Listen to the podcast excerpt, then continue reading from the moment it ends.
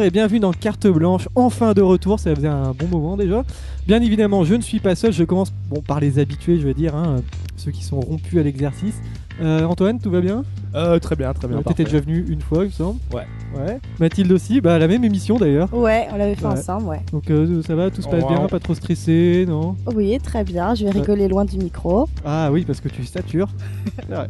Et euh, nous avons également euh, Manon. Comment ça va Manon Ça va. C'est la première fois que tu viens dans, l'émission que tu fais un podcast. Ouais, c'est. Pas trop grande stressé. Un petit peu, mais bon, ça va le faire. Alors tu m'as dit que tu avais la, vo- la voix cassée juste avant de venir. Oui. Qu'est-ce qui se passe? Ça Là, là, ça va, mais je ne garantis pas de tenir une heure avec une voix euh, aussi propre. Bon, ça devrait aller.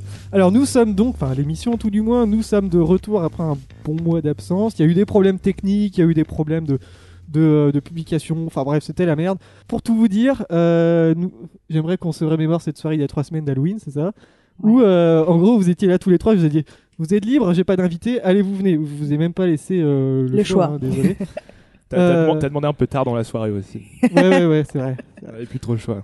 Bon, je vous rappelle le principe, il y a des thèmes, hein, séries, cinéma, musique, livre, euh, jeux vidéo. Vous êtes chacun venu avec un petit euh, sujet, deux petits sujets d'ailleurs, et un petit truc en plus. Euh, mais d'ailleurs, on va parler de quoi aujourd'hui? Antoine, toi, ça va être quoi tes sujets? Euh, on va parler musique et euh, on va parler série. Bon, euh, classique. Voilà. C'est les classiques de l'émission. Euh, Manon, quels vont être tes sujets? Bah, je vais pas faire très original puisque c'est la même chose. Ah musique là et là, c'est incroyable Euh, Et euh, Mathilde? Eh ben moi, ça va être série et film. Ah bah enfin un petit peu de, un petit peu de changement dans Voilà. cette émission. Alors euh, je vous cache pas qu'on a beaucoup de choses à dire. Alors on va peut-être commencer. Vous avez bien travaillé, j'espère. Oui. Hein Et là je regarde Manon Oui. qui a oublié ses notes. Au talent. Ah au talent, mais oui comme au partiel. Euh, on va commencer par euh, par la musique et je vais vous laisser le temps du jingle pour décider de qui va commencer. C'est parti. Chers frères et sœurs, bonjour. Je souhaite vous parler de la mauvaise musique. Nous savons que le hard rock, le rock and roll, la techno, la trance vont faire euh, parvenir la personne dans un état second dans le but de la livrer à la drogue, de la livrer au sexe et au délire. Bande de déviants. C'est parti pour la musique. Qui s'y colle Ça va être toi. Alors ça, ça va être moi. ouais. Alors avec un, un thème que je devine très cher à ton cœur parce que c'est la musique. euh, Euh, la, la, la musique. Ouais, mais la musique, la musique quoi spécifiquement Euh, le punk.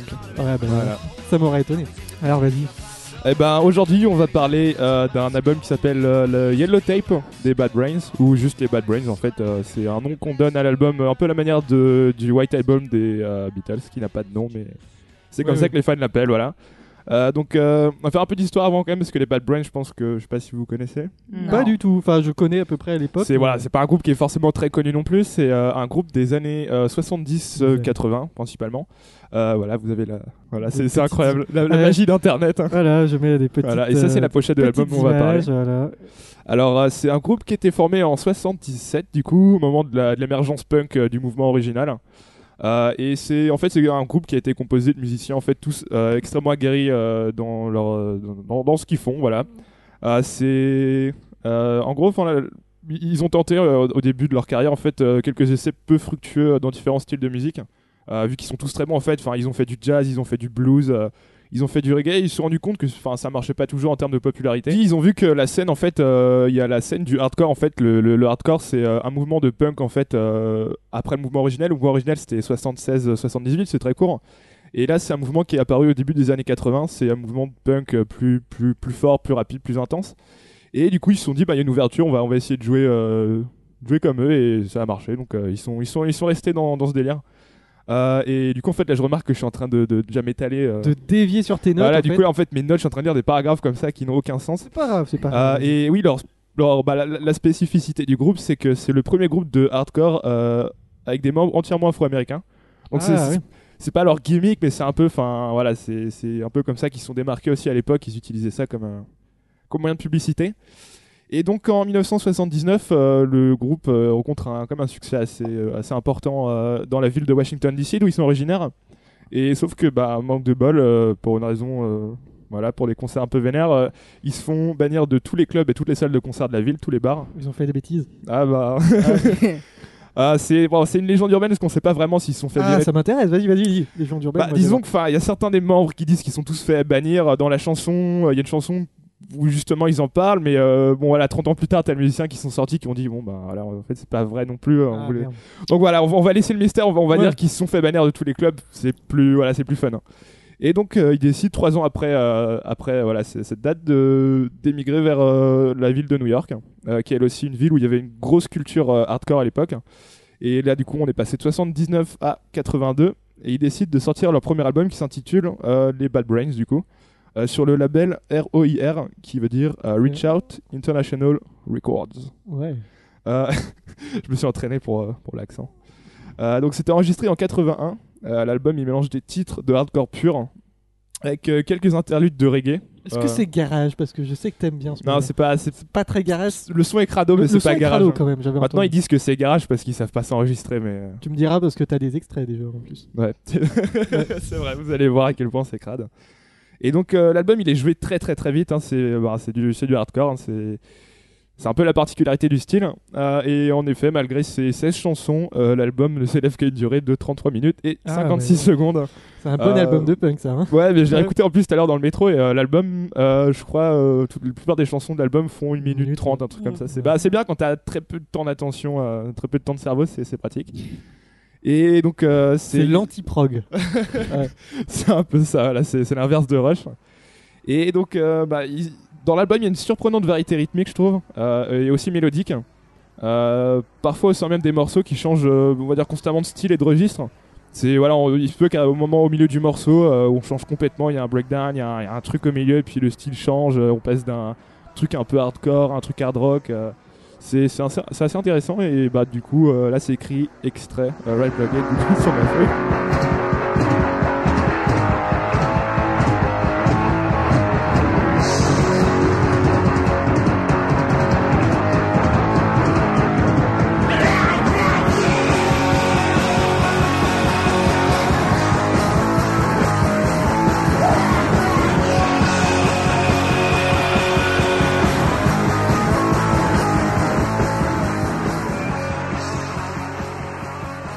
Donc voilà, si vous avez pu voir, c'est c'est- c'est ce que c'est. C'est Mais j'aime le- bien, moi. Non, mais c'est pas mal. bah, c'est, c'est- disons que c'est, je trouve, que c'est, c'est un rendu honnête. C'est, c'est pas propre, mais au moins on sent que, enfin, ça vient, ça vient du cœur. Et donc voilà, le, le son est super crado, hein, ça va très vite. C'est, c'est, c'est, c'est- c'est toujours de bon goût, je trouve. C'est, enfin, c'est, on va dire dans, dans- pour les gens qui écoutent le hardcore, enfin, c'est, je pense, que c'est pas quelque chose qui est mal fait, qui est, qui est, voilà, c'est sale, mais euh, on sent quand même que les musiciens derrière ils assurent. Et euh, ben, voilà, on voit que sur la galette, les, les, icos c'est des pros. Euh, et ça se voit, il n'y a, aucune faute de temps, il n'y a aucune faute de reprise, hein, ce qui est assez étonnant pour un album de l'époque, parce que bon, ça qu'on écoute du Black Flag des, fois ou des, groupes du genre, voilà, c'est pas très pro toujours. Et là, on sent qu'ils sont vraiment maîtres de leur élément pour un premier album, c'est assez impressionnant. Et du coup, euh, voilà, les, voilà, on va dire que les- la section rythmique est, je trouve, assez impressionnante. Euh, les guitares sont super incisives, un peu à la manière d'un d'un groupe de hard rock. En fait, ils ont un son très distordu, euh, c'est pas mal. Et euh, bah, le style de chant, je trouve, c'est le plus intéressant parce que, enfin, c'est vrai que là, du coup, on- bah, c'est vrai qu'on a, on a quelques petits extraits, mais euh, il change en fait. Il va passer du crooning à la, à la screaming Joe Kings, à du, du, du cri primaire, un peu à la manière de. de Tu les aimes hein. ces termes. Hein. T'aimes sortir des termes comme ça, comme si de rien n'était. Je lisais Rock and Folk quand j'étais plus petit. Euh, Non, tu lis euh, les. Ah non, je lis plus rien maintenant. Je vais sur Combini. Et donc voilà, je trouve qu'encore aujourd'hui c'est quand même assez impressionnant d'entendre ça parce que enfin voilà, pour moi c'est un album qui a, bien vieilli et je trouve honnêtement enfin ça retranscrit très bien la, furie, la, rage euh, un peu l'aliénation aussi euh, vu que c'est un groupe de punk euh, et je trouve que ça le fait avec une vraie, une vraie justesse. Et pour moi, c'est un classique. Euh, il faut savoir que son influence s'étend euh, bien au-delà des, des groupes de punk. J'écoutais, il y a plein de reprises euh, qui ont été faites par des groupes comme Rage Against the Machine, Santigold, trucs comme ça. Ah, Santigold. Et ouais, justement, j'étais assez, je trouvais ça assez étonnant. c'est pas mal. Et par exemple, il y a le morceau, on va écouter euh, là le morceau Band in DC, qui parle justement de leur période euh, bannis de DC.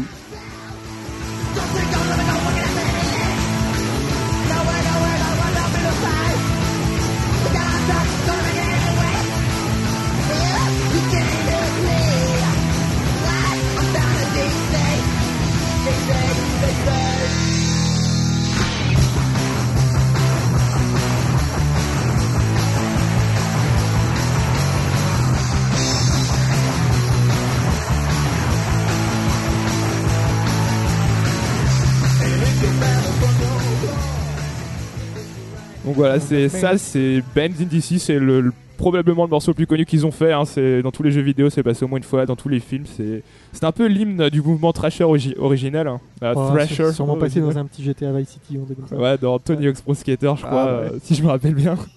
Donc voilà, c'était avant que ça, ne- ça devienne une marque de t-shirt, euh, Thrasher, c'était c'était voilà, c'était l'hymne.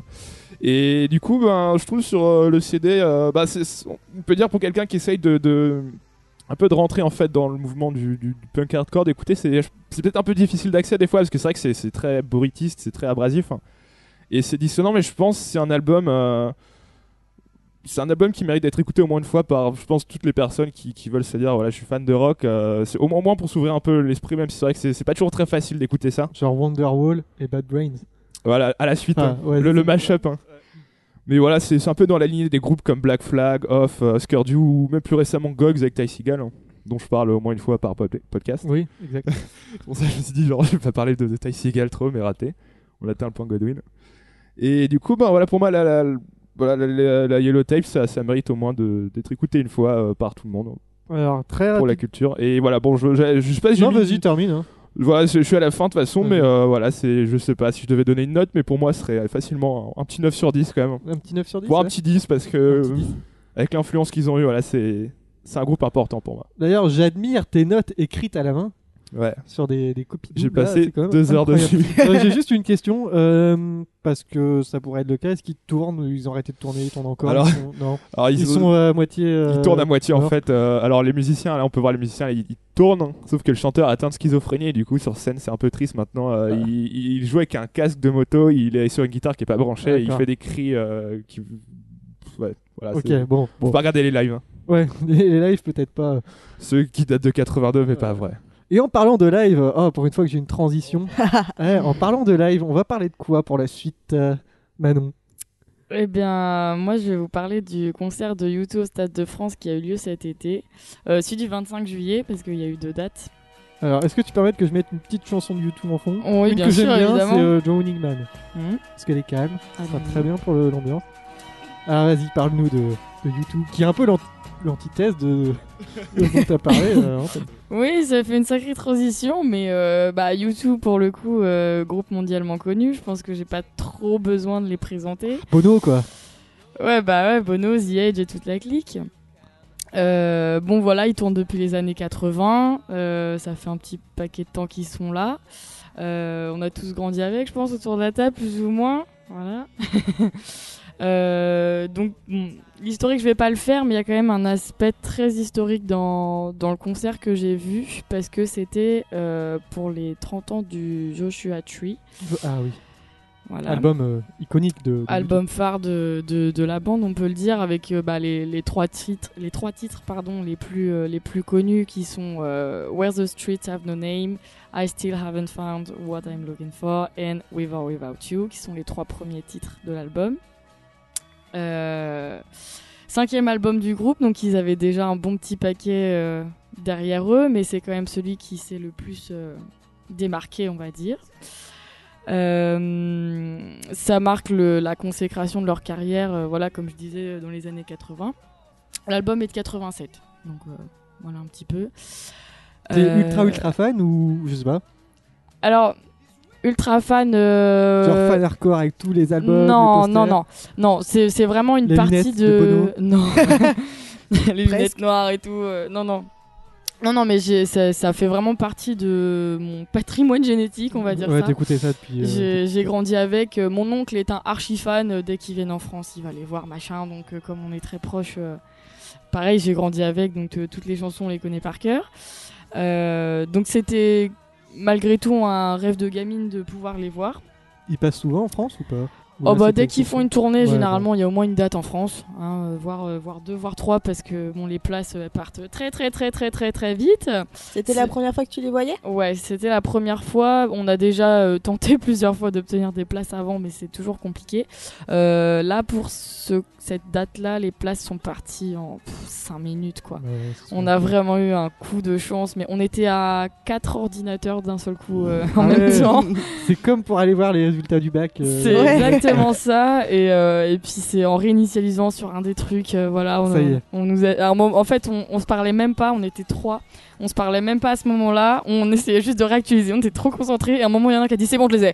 oh punaise combien, combien les places à peu près? Parce que des fois ça peut, ça peut monter hein, pour, une stade, pour une place au Stade de France. Ouais, euh, bah là du coup nous c'était place en fausse, euh, le, Ouais. ba- le basique, euh, pas Bah le carré ouais. or, pas le, enfin voilà. Et on a payé, c'était près de 80 euros la Oh place. punaise. Ouais, quand même. Ouais, ça va encore, enfin, je veux dire, il y a pire. hein. Oui, il y a pire. Il y a pire, mais ça vaut vraiment le coup. Déjà, c'est au Stade de France, c'est YouTube. Euh, et quand on voit tout ce qu'ils ont mis en place derrière, euh, je vais vous développer un petit peu ça après, mais quand on voit toute la technique qu'il y a derrière, euh, on se dit, voilà, 80 balles, limite t'es content de les payer, quoi. Alors vas-y, le grand jour. ouais, le grand jour, le grand jour, et ben, le grand jour, déjà, faut monter à Paris. Ah, bah, Moi, pour ma part, j'ai pas trop l'habitude de monter à Paris, donc c'était euh, ma première au Stade de France. Je sais qu'il y en a qui ont peut-être l'habitude, qui ont déjà déjà été. jamais tout ça. Non, les jamais. pieds jamais. dans un stade en général quasiment. Ouais. euh, ouais, d'accord. bon, en tout cas, pour ceux qui connaissent pas, bon, le Stade de France, euh, bon, déjà, on a fait la queue, hein.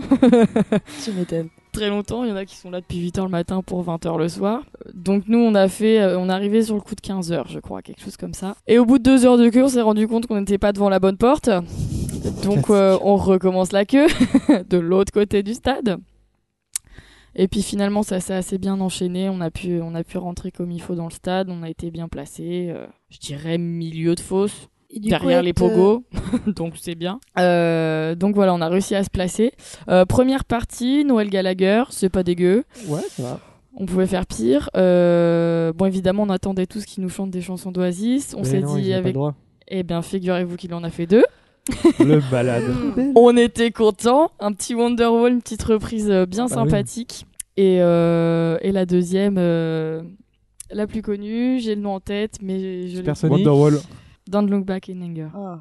Ouais, je suis d'accord, mais c'est tellement beau en fait. Sûrement, tu t'en fiches de, tu pleures de toute façon d'émotion déjà. Donc euh, ouais, non, belle première partie qui a bien duré une bonne heure. hein, euh. Euh, après, on, a- on attend trois quarts d'heure le temps que les autres arrivent. Et puis, euh, et puis bah là, ça commence fort. Un petit Sunday Bloody Sunday. Ah oui, la, la playlist alors. D- euh, directement pour commencer, Sunday Bloody Sunday, The Edge qui arrive en premier, le batteur derrière, et puis, et puis tout le monde suit. Et en fait, ça te prend au trip d'un coup. T'as 80, tu ressens l'énergie des 80 000 personnes qui t'arrivent dans les pieds et qui te remontent jusque dans la tête. Mais c'est impressionnant l'effet que ça fait. Ils chantent tous en même temps. Et moi, mais j'en ai, mais en fait, quand c'est remonté dans, à la tête, c'est c'est sorti, j'ai pleuré. Je pleure jamais. Pour ceux qui me connaissent un peu, je ne pleure jamais. J'ai pleuré à moitié du concert. mais voilà, dès le départ, ça commence. Et en fait, c'est c'est vraiment, on sent la communion des gens. En fait, moi, c'est ça qui m'a le plus marqué sur ce concert. Bon, outre le fait que c'est YouTube, que c'était grandiose, que machin. Dans, dans le contexte assez particulier en ce moment avec les attentats, le, la société indivi- individualiste dans laquelle on vit et tout ça, bah moi c'est ça qui m'a foutu le plus une claque, c'est dès le départ, t'as trois notes et t'as tout le monde, 80 000 personnes Ouais. qui chantent par cœur. Et ça, mais moi ça m'a pris au trip et je trouve ça absolument génial et je pense qu'il n'y a qu'un groupe comme YouTube qui peut le faire. C'est qu'on aime ou qu'on n'aime pas, Oui, oui. il rassemble les gens. Et c'est ça que j'ai trouvé absolument formidable. Euh, ils enchaînent les, les, alors les trois premiers, c'est les trois, les trois tubes, voilà, Sunday Bloody Sunday, euh, Still Haven't Found et euh, j'ai plus la suivante, mais voilà, ils ont Mhm. enchaîné tous les tubes, on était bien contents parce qu'on était là pour ça quand même, quitte à les voir autant Des tubes euh, aussi aussi. plus récents des années 2000 ou? Il y en a eu quelques-uns, Ouais. plus sur la fin. Euh, c'est vrai qu'ils se sont concentrés d'abord sur euh, The, The Joshua Tree, forcément, vu qu'ils étaient là pour euh, célébrer l'anniversaire de l'album. Mais il n'y a pas eu que ça non plus. Au niveau technique, j'ai appelé ça bah, mon petit point technique, Ah, euh, parce que c'est quand même assez, assez fort. Bon, euh, voilà, on se doute bien que le, au niveau du son, euh, c'était qualité. Hein voilà, ils ont l'habitude, ils sont rodés. Le Stade de France a l'habitude, ils sont rodés, donc c'était clean. Mais ce qu'il y avait d'impressionnant aussi, c'était la scène avec l'écran géant. J'ai les dimensions 60 mètres par 15 mètres. Euh, c'est le plus grand écran qui ait jamais eu dans un concert et je pense que il y en a très peu sur terre euh, qui font cette taille là ils, ont planté un décor quoi et on est on est dedans tout simplement le, premier décor qui montre pendant le concert c'est euh, une route Parce que The, Joshua Tree, en fait, c'est un arbre qui est euh, en plein milieu du désert californien, euh, sur le, on imagine sur le bord des routes dans le désert. Et donc, c'était exactement ce décor-là. Et la route avançait. Et franchement, mais on se croyait dans le désert californien. Et euh, je crois que d'ailleurs, au niveau de la résolution de l'image, c'est une des meilleures résolutions qui existent au monde pour cet Petit écran. point technique, hein, toujours. Ouais, ouais, ouais. Non, mais je trouve ça important de le Est-ce signaler. parce le nombre de pixels exact dans le. Ouais, alors là, euh, je suis pas allée compter, désolé. Ça doit pouvoir se trouver, mais j'avoue, je n'ai pas le chiffre. Je m'excuse. Ils en ont profité d'ailleurs pendant une des chansons euh, pour faire un bel hommage aux femmes. Et ils ont diffusé sur euh, l'écran tous les portraits de femmes qui pour eux sont euh, importants, qui ont été importantes et qui sont importantes au- aujourd'hui aussi. C'est ça aussi la, puissance de YouTube un petit peu, c'est les, les engagements. On sait que Bono est très engagé sur plein de choses. Euh, il nous l'a bien rappelé pendant ce concert. Ça aurait pu avoir un côté barbant. Parce que voilà, on est là pour écouter de la musique, on n'est pas là pour faire de la politique ou pour faire euh, pour Greenpeace quoi. Mais mais malgré tout, euh, je trouvais que ça apportait un plus au concert. Ça rejoint ce que je disais au début, hein, l'espèce de communion entre tout le monde et voilà, on se sentait tous concernés. L'hommage aux femmes, euh, il y, a, eu aussi des hommages. alors j'ai plus exactement le nom, mais tout, tout ce qui, tous les conflits qu'on trouve au Moyen-Orient, tout ça, il y a eu un portrait à défiler. Enfin, il y, a- il y a eu plein de choses d'aborder, mais c'était pas, euh, c'était bien fait. Donc ouais, si, si c'était à, à À refaire, euh, je le referais.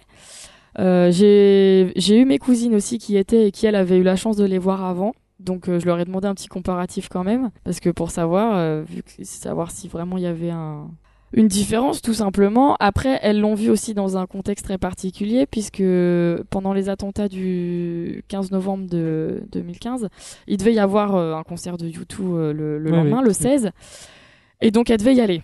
Ah. Ça a été annulé, ça a été reporté au mois de décembre. Donc elles ont été au mois de décembre. Et donc là, évidemment, c'était un concert à part. Enfin, c'était euh, c'était un concert hommage. C'était euh, donc c'est pas non plus le, le concert du tout qu'elles auraient pu voir il y a 5-6 ans.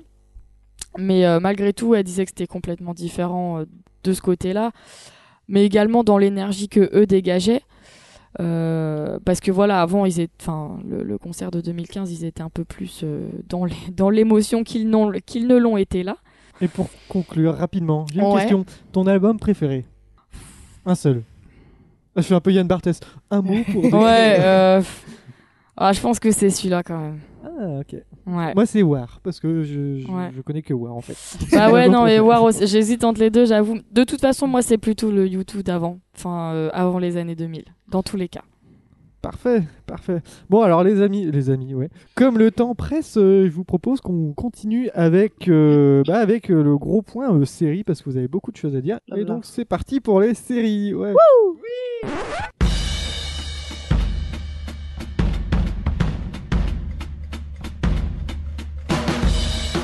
Did you know the human eye can see more shades of green than any other color? When you figure out the answer to my question, then you'll have the answer to yours.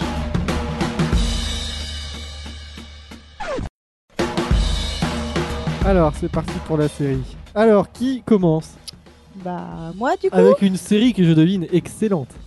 Ah, bah, écoute, tu vas voir. Ça Ah. commence. non parce que j'aime j'aime pas l'autre série, donc on va peut-être parler aussi. Vas-y, vas-y, Alors, du coup, je commence vas-y. Ok. Donc, euh, moi, je vais vous parler de la série Young Sheldon. Ouais. Euh, vous connaissez, j'ai l'impression. Oui. Non. Alors, euh, ah bah ça tombe bien, écoute. Alors c'est c'est une série télévisée. Enfin, on- c'est plus une sitcom américaine en fait. Euh, elle est toute récente puisqu'elle a été diffusée euh, le 25 septembre dernier. Là, c'est tout neuf en 2017. Elle a été créée par euh, Chuck Lorre et Bill Prady ou Brady. Vous allez voir, mon accent anglais est génial. Pour une fille de prof d'anglais, c'est Voilà, chut, faut pas dire. Ah oui. Euh, les mêmes réalisateurs que pour la série Big Bang Théorie. Théorie. ou Theory. Theory. On va dire théorie. Hein.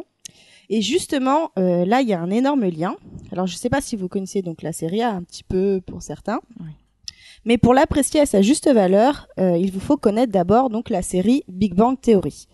Alors rapidement, on va juste qui, pour qui ne connaît pas de toute façon. ouais. ah ben on sait pas, hein. Euh, juste pour remettre dans le contexte vite fait, euh, Big Bang Theory, c'est une sitcom américaine euh, avec les gros, les gros vieux rires en fond là enregistrés.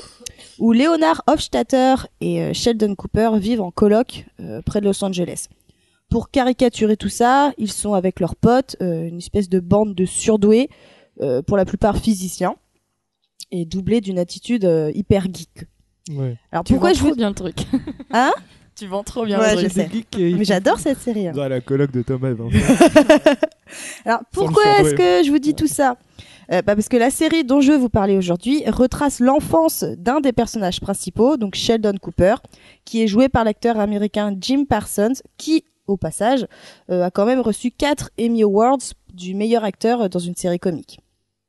Alors, on connaît tous, ou presque, l'excentricité de ce personnage, et c'est pour cela qu'une série, donc c'est un spin-off, euh, lui a été dédiée.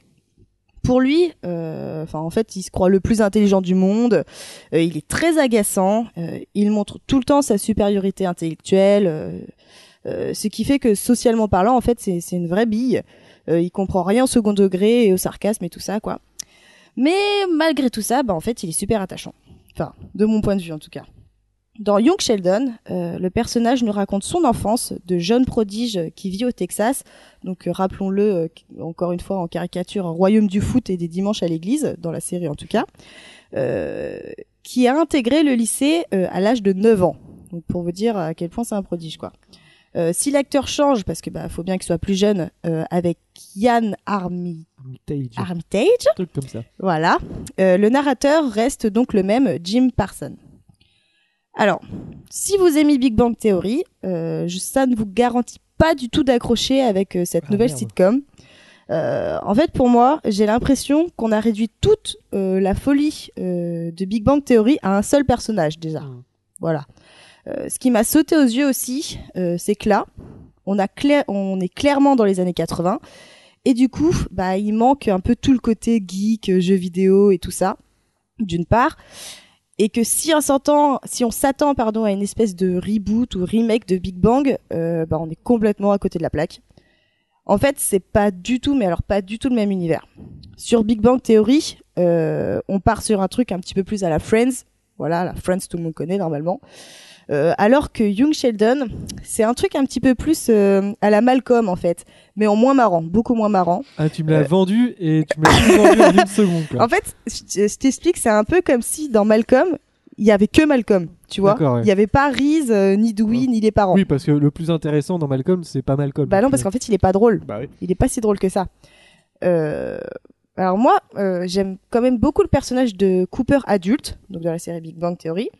Mais le personnage euh, du Joel Sheldon est moins intéressant et moins drôle à mon goût.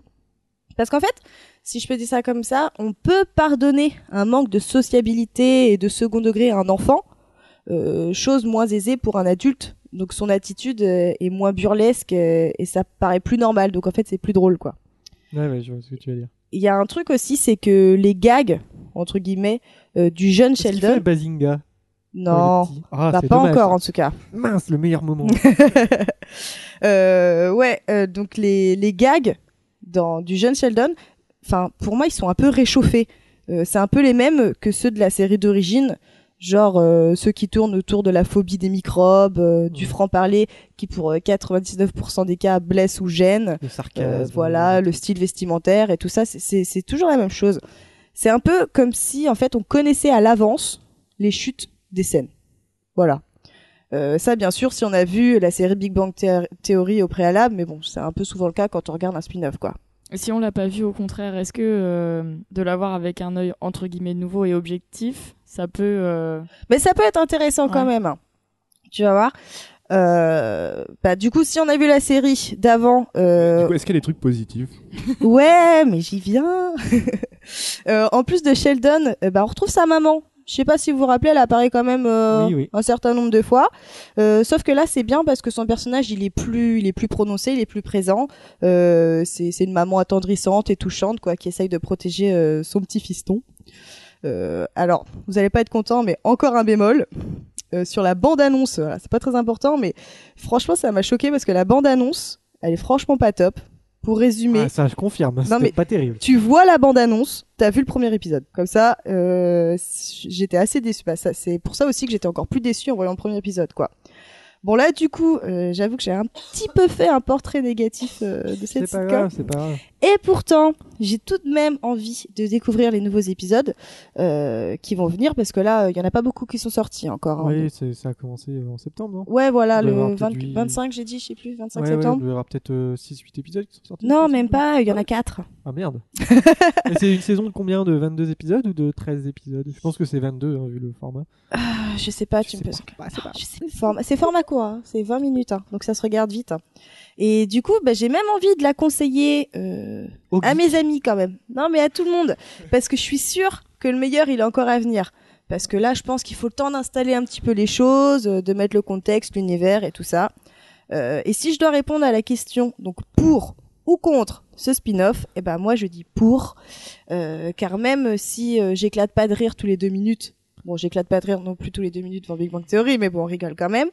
Euh, je passe un bon moment à la regarder cette série et euh, il y a une, sorte de une sorte de tendresse en fait qu'on connaît pas dans Big Bang Theory qui, qui apporte un plus euh, à la série d'origine. Donc au final, euh, j'ai déblaté beaucoup de points négatifs, mais Ouais. euh, je finis sur une note positive. Voilà, quand même euh, moyennement vendu, hein, j'ai envie de Ouais, dire. bah ouais, Le positif, bon. c'est que c'est gratuit sur Pirate Bay. Voilà. Euh, bon, bah merci, c'était Ouais. You Sheldon. Ouais, j'ai l'impression d'avoir parlé à 130 km heure là, non? Euh, non, ça va, ça va. C'est vrai Tout se passe bien, on est dans les temps, Super. sur les autoroutes de l'information. Euh, qui veut continuer? Tiens, Antoine. Allez, on est toujours sur les séries, de toute façon, Allez. là. Alors attends, est-ce que tu veux, tu veux que je te mette une musique en fond, euh, Antoine? Allez. Par exemple ça.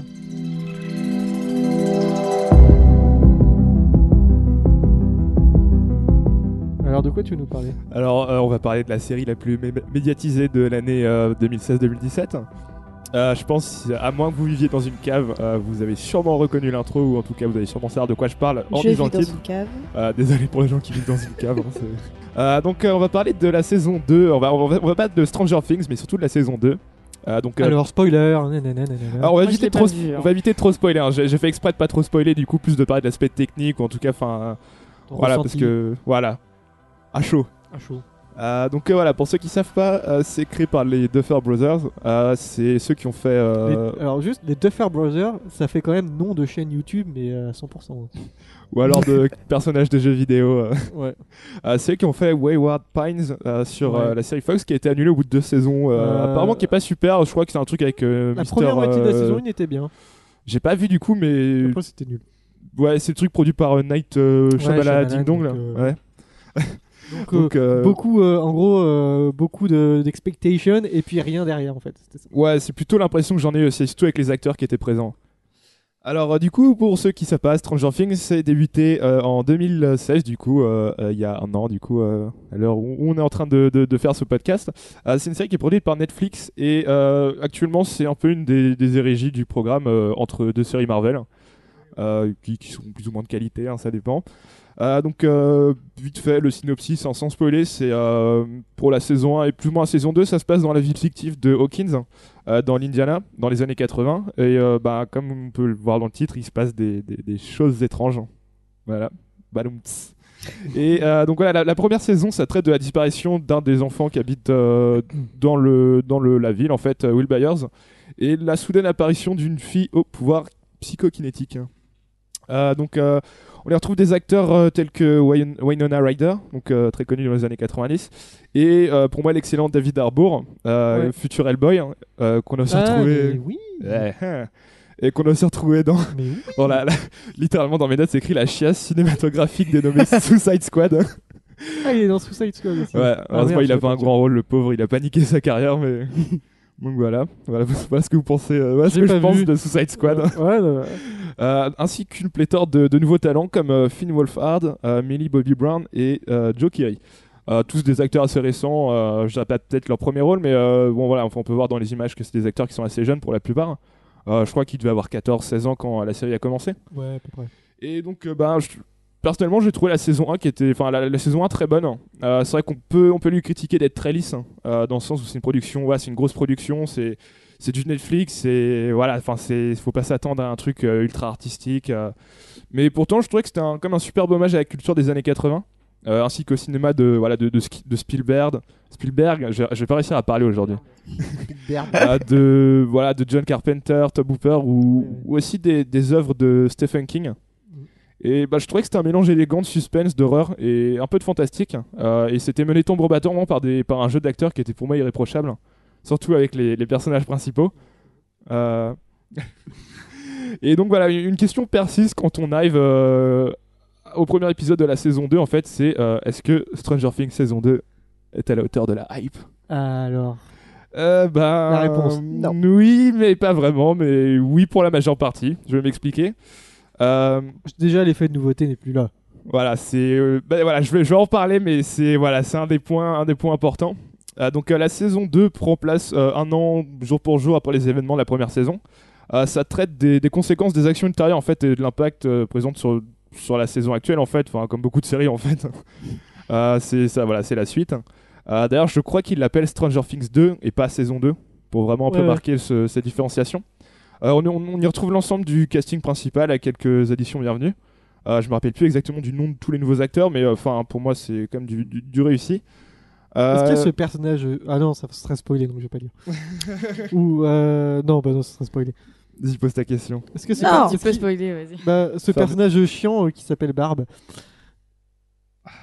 C'est un spoil. Vas-y, Peut-être, peut-être, peut-être que oui, peut-être que non. Et donc euh, bah, la- Personnage surcoté, hein, d'ailleurs. Ah, mais comme toujours, c'est toujours le personnage surcoté de toute façon qui est, qui est, qui est- qui est apprécié. hein. On va pas parler de Suicide Squad, hein, mais euh, Ouais. Voilà, donc, euh, ça, ça suit un peu la même formule que la précédente. hein. Il y a une série d'événements un peu bizarres qui se produisent euh, dans la ville et les protagonistes, euh, bah, ils vont devoir ensuite. euh, ils, sont chargés d'élucider en fait tout ce qui, tout ce qui se passe en essayant d'éviter les obstacles sur leur chemin. Euh, J'ai l'impression de décrire littéralement 99% des séries en faisant ça, mais euh, voilà, c'est dans mes notes. Euh, encore une fois, c'est très référentiel. Euh, on a beaucoup de plans en fait qui, qui, qui ressemblent à des à des plans par exemple qu'on trouve dans Poltergeist, dans Les Dents de la Mer, enfin un, un peu la manière des films de Tarantino euh, qui fait référence aux séries B juste pour un plan d'une seconde. Sauf que là, bon, c'est des films connus, du coup, on peut se dire voilà, on a on a on a le truc. Et c'est, je trouve qu'il y a des, des bonnes performances de nouveaux acteurs. On a par exemple Sean Austin. qui est là en fait, enfin je pense plus ou moins une référence au fait qu'il ait joué dans les Goonies dans les années 80 Ouais, ouais. et ils ne font pas vraiment référence mais on, on est en droit de se dire voilà c'est c'est Oui, le clin d'œil un peu. c'est un petit clin d'œil. hein. Ouais. Et on a aussi euh, alors Paul Reiser, euh, je sais pas si vous avez vu Alien 2, Aliens, Non. Euh, vite fait. qui joue le scientifique Burke. Il a aussi joué un scientifique et du coup c'est intéressant parce que voilà il y a un peu ce côté clin d'œil, euh, référence mais pas trop. Euh, je trouvais que visuellement c'était toujours aussi intéressant. Euh, encore une fois c'est très lisse, mais euh, voilà il y, y a un mélange de contraste entre des bleus et des rouges euh, assez fort. Et il y a une atmosphère très sombre, très pesante. Et je trouvais que c'était quelque chose, pour moi, c'est l'un des trucs les plus réussis. On peut voir sur toutes les images euh, présentes sur l'ordinateur ici que voilà, toujours les mêmes couleurs qui, qui réapparaissent. Et il y a des petits effets marrants, je trouve, euh, pareil référentiels, avec toujours des petits effets de particules de, qui flottent dans l'air, un peu à la manière des films comme E.T. ou euh, des scènes un peu marécageuses dans la forêt. Grain des fois, tu vois. Bah, il y, a- il y a beaucoup de grains, justement, ils en avaient parlé dans les effets spéciaux. C'est vraiment un peu pour répliquer euh, l'aspect visuel des films des années 80 sans forcément avoir les, les- les défauts des effets spéciaux de l'époque. Euh, et je trouve sur le plan sonore aussi, pour moi, c'est encore une fois, c'est un des, aspects les plus intéressants. Euh, la BO, on retrouve en fait le, même compositeur, en fait, c'est euh, Kyle Dixon et Michael Stein du groupe de synthwave Survive. Donc la, bande son en fait est jouée entièrement sur des sur des synthés de l'époque. Tout est analogique et c'est bah, assez intéressant parce qu'on retrouve des clins d'œil encore une fois à, par exemple la musique de Vangelis hein, qui a fait Blade Runner ou euh, par exemple du Jean-Michel Jarre, du Giorgio Di Moroder. Et euh, Non, il est content de sa blague. vous me déconcentrez. Et voilà, je trouve dans l'ensemble c'est très bon. Enfin, en termes de scénario, sur le plan visuel, sonore, le, le- le- dans on va dire qu'aussi bien dans le fond que dans la forme, c'est intéressant. Euh, L'intrigue elle est bien ficelée et se dévoile de, de manière crescendo, vraiment pour exploser. Enfin, dans les deux derniers épisodes. Et je trouve que c'est c'est intéressant. C'est une série qui vraiment prend un cœur. Euh, mais j'avais quand même quelques critiques à faire et c'est des critiques qui pour moi s'adressent pas juste à Stranger Things mais à beaucoup de séries beaucoup de films en fait qui se font maintenant. Euh, donc déjà au début de la série on se retrouve un peu coincé dans par un dilemme en fait c'est est-ce qu'il faut rester propre à la formule initiale et tenter en fait d'élucider les, les- les morceaux d'intrigue qui sont encore en suspens depuis la, la saison 1 ou est-ce qu'il faut essayer de faire quelque chose avec un peu plus d'action parce que là on a un budget plus conséquent est-ce qu'on va, est qu'on va essayer de faire plus gros plus fort? Et du coup on voit que des fois la, la- la série titube un peu et sait pas vraiment où se placer parce qu'on a plus l'effet de surprise et pourtant on sent qu'ils ont essayé quand même de recréer quelque chose mais euh, des fois c'est c'est un peu court ça, ça s'essouffle un peu et euh, du coup la deuxième grosse critique par contre un truc qui m'énerve vraiment Ah, c'est alors Ah, c'est c'est. une tendance qui m'énerve en ce moment. Euh, je sais pas si vous avez vu les films Marvel ou les films d'ici, Si. mais c'est cette tendance absolument exécrable de, de présenter des personnages ou genre de présenter des, des, des scènes, des lieux, des des, des encore encore une fois des, des morceaux d'intrigue qui qui sont pas vraiment utiles à la saison actuelle, mais qui seront là pour présenter des des, des tu vois des, des, des- une intrigue qui sera euh, présentée dans la saison 3, dans la saison 4, dans la saison 5. Moi, j'aime bien. Bah, j'aime bien quand c'est fait de façon, on va dire, assez organique. Mais là, le truc, c'est qu'en gros, ce qui se passe, c'est que euh, la, la première saison faisait 8 épisodes et là, elle en fait 9. Tout simplement, pourquoi? Parce qu'en fait, euh, il y a un épisode en, en- dans- arrivé aux deux tiers de la saison où, en fait, euh, ça change complètement d'univers, ça change complètement de Dieu. Et il présente, en fait, dans un, avec un épisode entier qui dure une heure, euh, des personnages inintéressants, des lieux inintéressants. Enfin, Mm. il y a vraiment rien à sauver, je trouve. Euh, c'est- présenté à la fois trop rapidement et. Enfin, et, et trop vite, quoi. C'est. c'est- Enfin, c'est on a l'impression qu'ils font ça pour un peu suivre l'effet de mode et un peu se dire voilà on est sûr qu'on aura une saison 3 alors on va, on va balancer le paquet et pour moi c'est une des grosses critiques parce que ça, ça casse vraiment le rythme de la, de la saison en fait ça arrive au, voilà, aux deux tiers c'est l'épisode 7 hein. désolé de spoiler hein, mais euh, c'est, sachant qu'il y a 9 épisodes on, on arrive à ce moment où euh, on, est en train, on, on, on est vraiment genre immergé dans, dans, dans l'univers et là bam il casse le truc T'es un- hypé, mais euh, bon. C'est genre, euh, ouf. Bah pourtant le reste de la saison est vraiment super. Je trouve que arriver, arriver jusqu'à l'épisode 6, sachant que l'épisode 7 pour moi c'est celui que j'aime pas trop, l'épisode arrivé à l'épisode 6 on est vraiment dedans et il y a une cassure de rythme. C'est un peu comme quand tu vas pisser au milieu du, film quand tu es au cinéma et tu reviens et tu sais pas ce qui se passe et bah c'est exactement ça. Et malgré tout bah, je trouve que voilà, il y a une, exécution qui est maladroite de- sur certains des, éléments de la série, mais je trouve que c'est comme une très bonne série euh, qu'elle a, su garder pour moi. euh, bah voilà quelque chose d'intéressant il y a quand même un peu ce côté mystérieux même s'il est plus vraiment là parce que bon bah on a un peu exploité euh, on a un peu tiré sur la corde très fort avec la saison 1 mais malgré tout ben je pense que c'est une série qui plaira à tous les amateurs de, de voilà un peu de de séries nostalgiques euh, des années 80 euh, voilà je, enfin, tout ce qui est genre drive euh, trucs comme ça où vraiment on exploite un peu cet élément euh, moderne mais à la fois bah, très référentiel et je pense que enfin voilà enfin pour la plupart des gens qui cherchent une série qui est bien ficelée qui est propre euh, qui fait pas amateur mais vraiment qui a une production de qualité ben, je pense que Stranger Things c'est vraiment la série à regarder ça se tient. ouais. Euh, malgré tout voilà c'est vrai que pour moi la, la ouais. saison 1 c'était un 8 sur 10 hein, vraiment et là- Ah, Et- t'aimes bien donner des notes à la fin de tes chroniques. bah c'est j'aime bien j'aime bien des fois je trouve que c'est bien pour moi de voir qu'est-ce que moi j'ai à dire du coup dessus mais euh, je dirais que celle-là c'est peut-être plus un 6 ou un 7 quoi c'est Euh, un, un timide 6 ou un, un joli 7. bien mais voilà voilà mais bon voilà voilà c'est tout donc n'hésitez pas à regarder quand même à faire votre opinion parce que c'est une série Bah, qui mérite d'être regardée puis c'est voilà faut savoir que la, la saison 1 c'était la c'est la troisième série la plus regardée aux États-Unis euh, c'est en tout cas c'est la troisième saison la plus regardée aux États-Unis euh, après Fuller House et Orange is the New Black donc euh, ça vaut la peine Bah, ça, de toute façon, ça, c'est le genre de série que je vais forcément regarder. J'ai vu la saison 1. Contrairement à la, la- la série qui arrive, que je ne connaissais pas du tout. Alors, Manon, qu'est-ce que c'est? Euh, c'est la série The Crown. Alors, attends, je te mets, je te mets ce- le magnifique thème. Ouais. Parce que euh, c'est un thème d'Hans Zimmer. Et si David nous écoute. euh, On non, a une c'est fan. c'est une dédicace à un certain David qui nous écoute. Alors, qu'est-ce que The Crown?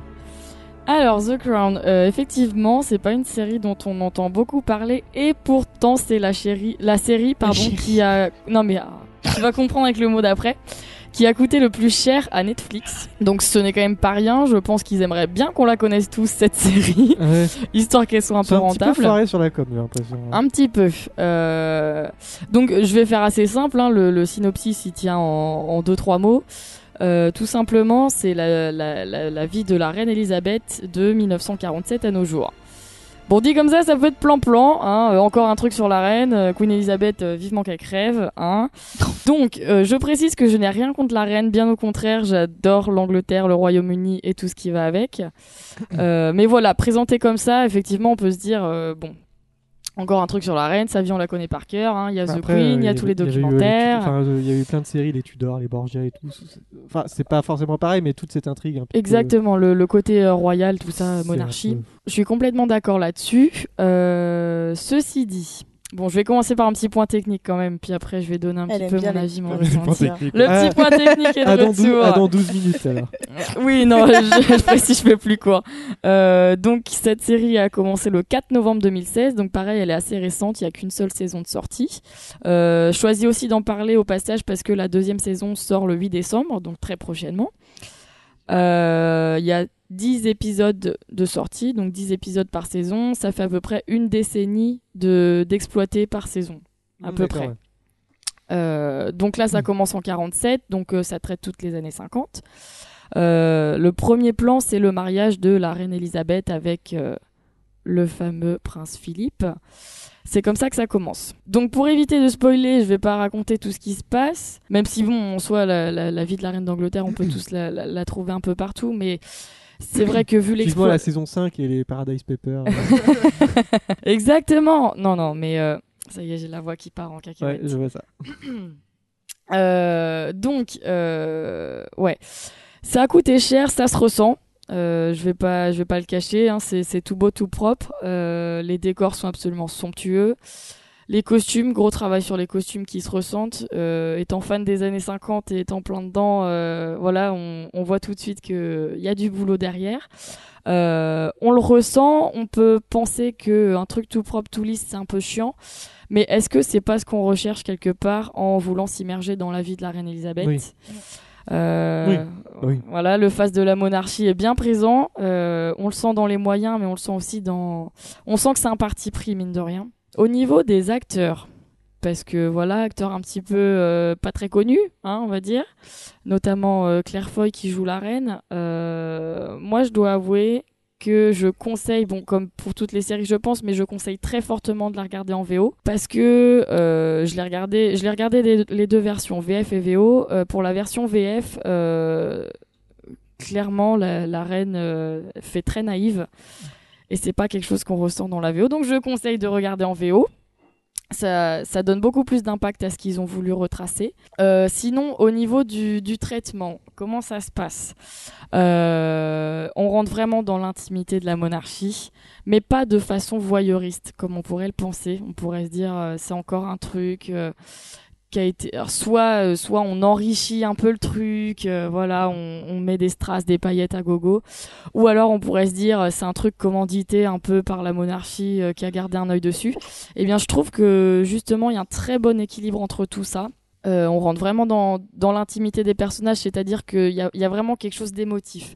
Ça, on, on a un petit peu ce, ce côté sacré de la monarchie. Voilà, on, on, on essaye tous de s'imaginer Ouais. ce qu'il y a derrière, mais sans vouloir trop euh, s'imaginer de choses. Et là, au contraire, on, ça les rend beaucoup plus humains.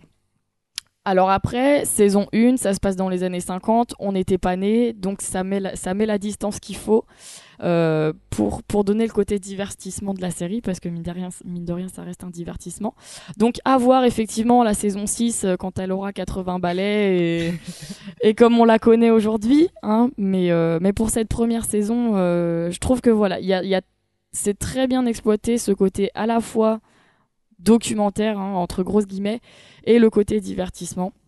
J'avais une question du coup. Est-ce que, Ouais. ça, est-ce que ça peint enfin, la monarchie de façon. euh, Enfin, sans forcément être évident, mais est-ce que ça la peint de façon négative ou est-ce que ça reste objectif euh, Est-ce qu'on est sent des fois ils vont, ils vont dans des directions un peu peut-être euh, Le controversiales ou. Ah, du politiquement non correct? Peut-être pas. Ouais, enfin, est-ce que, que des fois ils vont dans des histoires qui sont enfin plus ou moins vraies, mais euh, Enjolivé voilà. Alors, euh, je pense qu'il y a eu beaucoup de travaux de recherche. Euh, faut savoir que ce sont les mêmes, euh, les mêmes personnes qui ont bossé sur le, le film The, The Queen cette fois qui a été fait. Donc qui retrace pareil un petit peu la vie. Donc ils ont une bonne bibliothèque, je pense, derrière. Euh, après, euh, je, je pense qu'il y a eu aussi de longues heures d'entretien avec euh, la reine et toute la famille royale pour, euh, pour voilà, pour quand même être au plus près de la réalité. Après, évidemment, je pense bien qu'il y a eu des, Ouais. des, des petits ajouts par-ci par-là.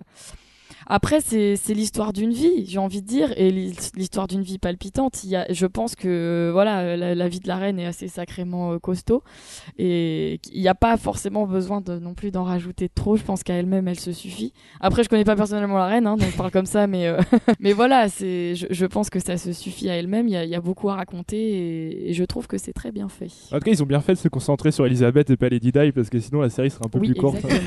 Donc c'était The Crown, c'est ça? The Crown. Alors moi, je t'avoue, pour être franc, je ne regarderai pas cette série parce que c'est que absolument pas ce qui m'intéresse. Tu vois. Ce que je peux complètement. Moi, j'aime bien euh, comprendre, ouais. Arrow, tu vois, la bagarre. Et tu as pas le moment où genre la, la- la princesse, euh, enfin la, la princesse, la reine pardon, euh, saute d'un avion avec un parachute. euh. Oui, Pour les Jeux Olympiques, hein. ouais, bah, Alors Voilà. c'est sûr pour ceux qui sont fans d'action, c'est pas euh, c'est Non, pas la meilleure série à regarder. Mais très honnêtement, je, je pensais aussi au premier épisode que j'allais me faire chier. Il y a pas d'autre mot. Je me suis dit bon, euh, pff, ambiance un peu linéaire, machin. Mais vite, assez vite, dès le deuxième épisode, j'ai envie de dire, on se prend vraiment au jeu et on les, ça dure une heure par épisode, on les voit pas passer. Très clairement. Moi, c'est plus la- l'époque et tout ce que ça Ouais. représente. Un peu aussi Downtown Abbey. euh, bon, c'est peut-être plus vieux dans le temps, mais ouais, ouais, tout ce genre de série, ouais. moi, c'est pas franchement ce qui m'intéresse en fait. Bah justement, je, je trouve que c'est c'est c'est une série qui mérite d'être regardée par les, les personnes qui pensent un peu comme toi Ok, bah très bien, merci. Donc c'était The Crown. C'est disponible sur Netflix, de toute sur façon. Netflix. Et sur les bons euh, réseaux, euh, hein, n'est-ce pas? Oui, parce que regarde, Netflix augmente hein, au passage, donc. euh, Oui, c'est vrai en plus. bon, on va passer au dernier sujet parce que eh, l'heure tourne. Eh, Bah je vous raconte pas comment qu'on est à la bourre. Hein. Euh, bah, on va parler euh, film. euh, Oui. Donc c'est parti.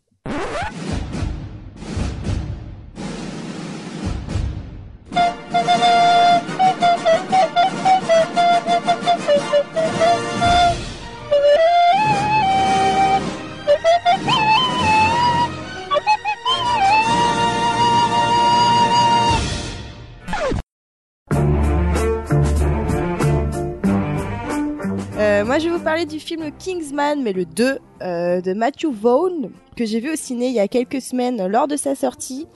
Euh, alors, il faut savoir que ces films donc, tiennent quand même leur origine euh, du comics books The Secret Service de Dave Gib- Gib- Gibbons. L'accent est Gibbons, parfait. bien, ouais, c'est je bien. sais.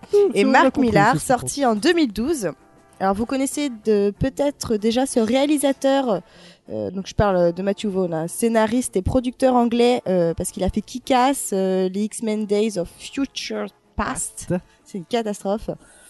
Avant toute chose, je vous explique, je vous explique vite fait euh, l'histoire pour que vous mettiez un petit peu dans l'ambiance. Kingsman, c'est quoi?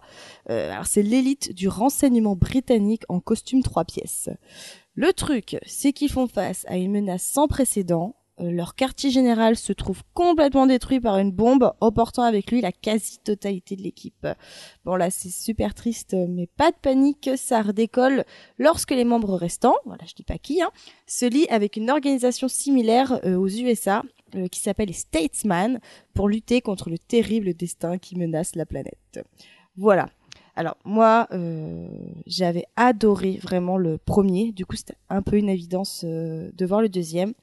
Le truc, c'est que j'avais quand même quelques petites appréhensions euh, en entrant dans la salle de ciné, euh, parce que j'avais un peu peur euh, d'être déçue, de voir du déjà vu et de, de pas trop décoller en fait, de m'ennuyer.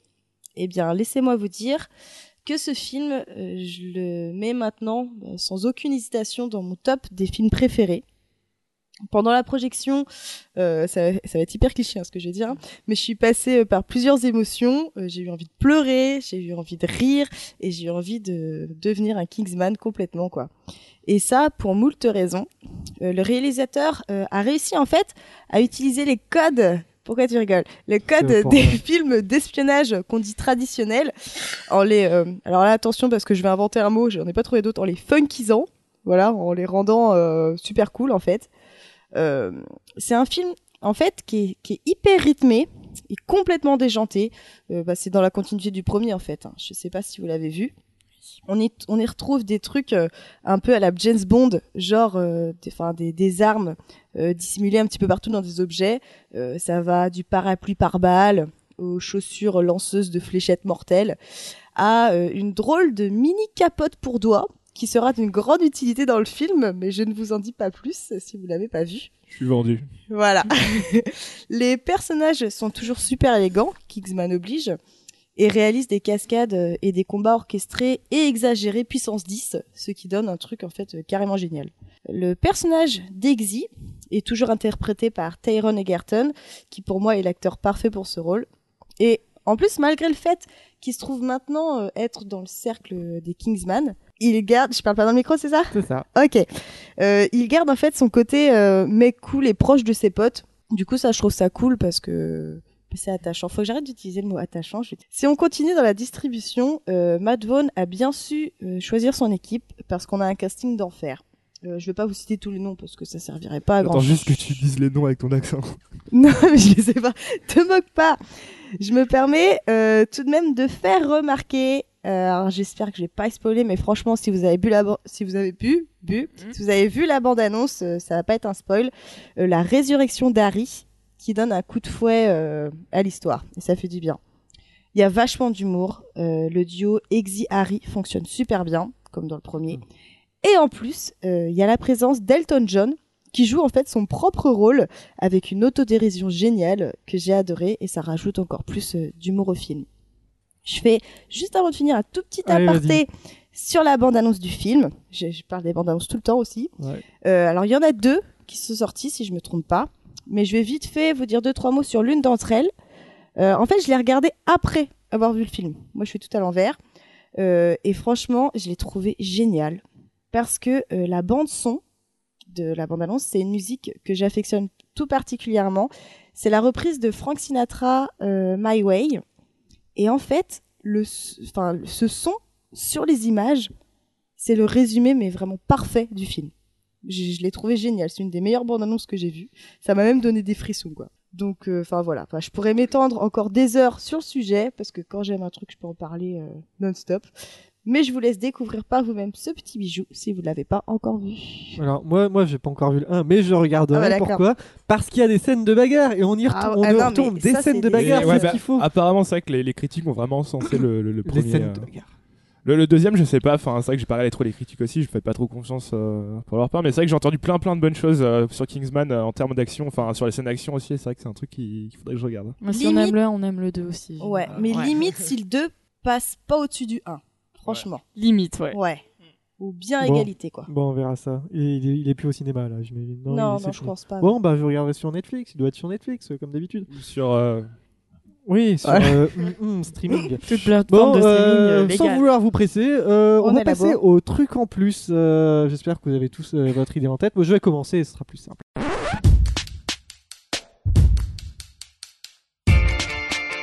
There is one more thing. One more thing. One more thing. One more thing. One more thing. One more thing. One more thing. But there is one more thing. But we've got one more thing. Donc ça va aller très vite. Je veux 30 secondes par personne, pas plus. Hein. Ok. Et bon, je vais commencer. Euh, saison 3 de The Good Place annoncée. Voilà, c'est super, c'est génial. The Good Place, si vous connaissez pas, c'est une série où euh, euh, la fille qui joue Véronica Mars, elle arrive au paradis. Et on lui dit, t'es au paradis parce que t'as fait des choses bien dans ta vie et, tout et tout. Mais en fait, dans, dans la vie, ils se sont trompés. C'était vraiment quelqu'un qui était très très méchant. Et elle se retrouve au paradis et elle va devoir euh, feindre sa condition de, de, de gens, euh, de personnes bien. Et il y a plein de quiproquos, de, de galéjades et tout. Et c'est très très bien. Et la saison 3 est annoncée. Voilà. Euh, moi, Ah, j'étais trop vite là. Je vais parler très vite de un truc vraiment qui s'est passé il y, a, il y a quoi il y a deux semaines de ça c'est la Scissor Gate entre bah on parlait tout à l'heure de Noël Gallagher et bah on va parler de James Gallagher aussi du coup c'est euh, euh, il y a euh, Noël Gallagher et son groupe High Flying Birds Noël Gallagher, c'est le plus créatif des deux, c'est ça? Non euh, c'est pas vrai.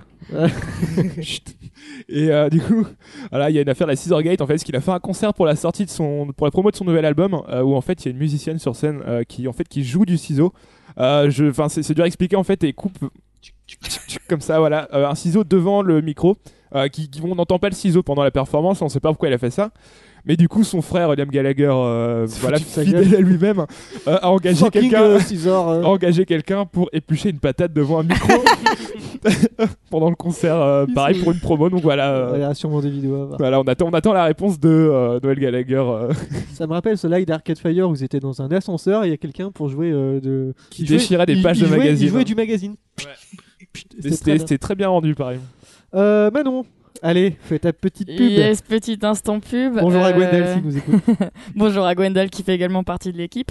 Euh, tout ça pour vous annoncer que le festival Capsule revient cette année pour sa quatrième édition maintenant. Euh, 22-23 décembre à Lamballe, au Quai des Rêves le vendredi soir et au bar Le Cool le samedi soir. Euh, va petite programmation bien électro, il y en a pour tous les goûts, euh, pour ceux qui aiment l'électro. Euh, donc voilà, je vous invite à venir euh, faire la fête avec nous. Capsule Festival. Et enfin, Et De enfin, quoi tu veux nous parler Rapidement, hein Rapidement, ouais, Ouais. très rapidement. Bon, c'est pas super intéressant et pas hyper. euh, Et dans le micro. Ah ouais, ah ouais. Merci de me faire manger le micro, c'est génial.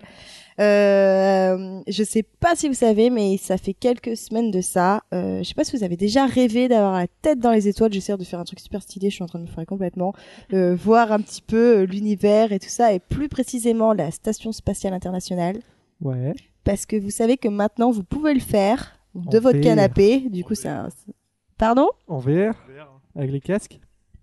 Oui, bah casse pas mon truc, Ah, euh, s'il te plaît. non, parce qu'en fait maintenant, eh ben, il suffit d'aller sur quoi? Bah, Sur Google Maps. Sur Google Ah, on peut Maps, la station. voilà, grâce à Thomas Pesquet qui, pendant son séjour, Oui, oui. a pris des photos, a pris des, des vidéos et tout ça. Et du coup, bah, si vous voulez le voir, bah, il vous suffit d'aller sur Google Maps. Très bien, très bien. Bah écoute, écoutez, ça a été vite là, donc euh, là, là, je suis content. Ah. Euh, bon, après 1h15 d'émission, sur une heure, on va passer à la conclusion. Bon, c'est la fin d'émission. Tout, tout s'est bien passé Ouais. Ça va. Manon, ça a été Ça va. Ça va Ça a Je été reviendrai peut-être. Euh, Ouais, parce que ce qui est impressionnant, c'est les micros et tout, mais à la fin, euh, on, on s'y fait de toute façon. Bon, euh, pour ce qui est de l'émission, euh, vous pouvez la retrouver. euh, déjà, est-ce que vous avez des pubs à faire, genre des Twitter, des trucs comme ça? Vous avez des, des blogs ou peu Ah oui importe Achetez des ma, achetez ma groupes. mixtape. hein. Ouais, des Euh, de je joue euh, bah, en trans euh, avec Milek euh, le 8 décembre, euh, juste après le meilleur footbeat, hein, je tiens à préciser. Et euh, on a un groupe avec Noé qui est juste là, là. Ça s'appelle les Jeez Rags. Je fais la pub maintenant, comme ça il aura pas à le faire auprès du bassiste des Cavers Spécial euh, bourré une fois en concert. hein. Allez. Non, moi je fais juste ma petite pub parce que ça fait un an que je continue de tenir euh, ma petite boutique en ligne de bijoux. Et puis, bah, vu que Noël approche, eh bah, si vous voulez des créations uniques fait C'est main, original. voilà. Et ça eh bah, s'appelle comment? L'atelier de Mathilde sur Facebook, Sur Instagram et Internet. Tu me Enfin, donneras le lien et je le remettrai. Ouais, voilà. Bah moi je vais faire ma petite pub aussi. Le 31 mars, 1er avril, il y aura euh, Pod Rennes. C'est un, un rassemblement de podcasteurs, de poditeurs euh, venus de la France entière. C'est à Rennes. Ce sera au 8 allée Léon Lebert. C'est euh, au-dessus, au-dessous de la gare. Et donc ce sera pendant deux jours. Il y aura des il y aura des enregistrements, des débats animés de main de maître. Euh, il y aura, euh, oui, donc des lives. Il y aura des podjams où on pourra créer des émissions en euh, d'un quart d'heure. On passera en direct. Donc c'est gratuit. Il y aura de la bouffe sur place. Il y aura plein de trucs et plein de gens qui sont déjà venus. Levez la main. ah, on a un public. Ah bah trois personnes qui sont venues, quatre. Ouais, bah voilà, la moitié de. Il y aura du monde. Venez, ça va être. Il y a 100 personnes dans l'appart, hein, je tiens à préciser. Ouais. Bon, bah merci d'avoir euh, suivi cette émission. Euh, merci de votre patience. hein. Merci de votre travail, euh, chers chroniqueurs. Vous, vous pourrez revenir, hein, de toute façon. hein. vous êtes Ouais. déjà venus et vous reviendrez. Euh, donc, vous pouvez retrouver l'émission sur PodCloud. Vous pouvez retrouver l'émission en flux RSS. Il y a un compte, il y a, il y a une page Facebook. Il y a une page Twitter où il y a genre 6 abonnés. Et genre, il doit y avoir 12 tweets, dont 2 tweets d'annonce de live où euh, ça ne marchait pas, donc j'ai euh, rétro-pédalé. Voilà, donc merci d'avoir suivi. Le prochain, la prochaine émission, ce sera genre euh, quand j'aurai le temps, genre dans un mois. Et on se dit salut, à la prochaine. Salut Salut. Et maintenant, on peut aller boire des coups. Ouais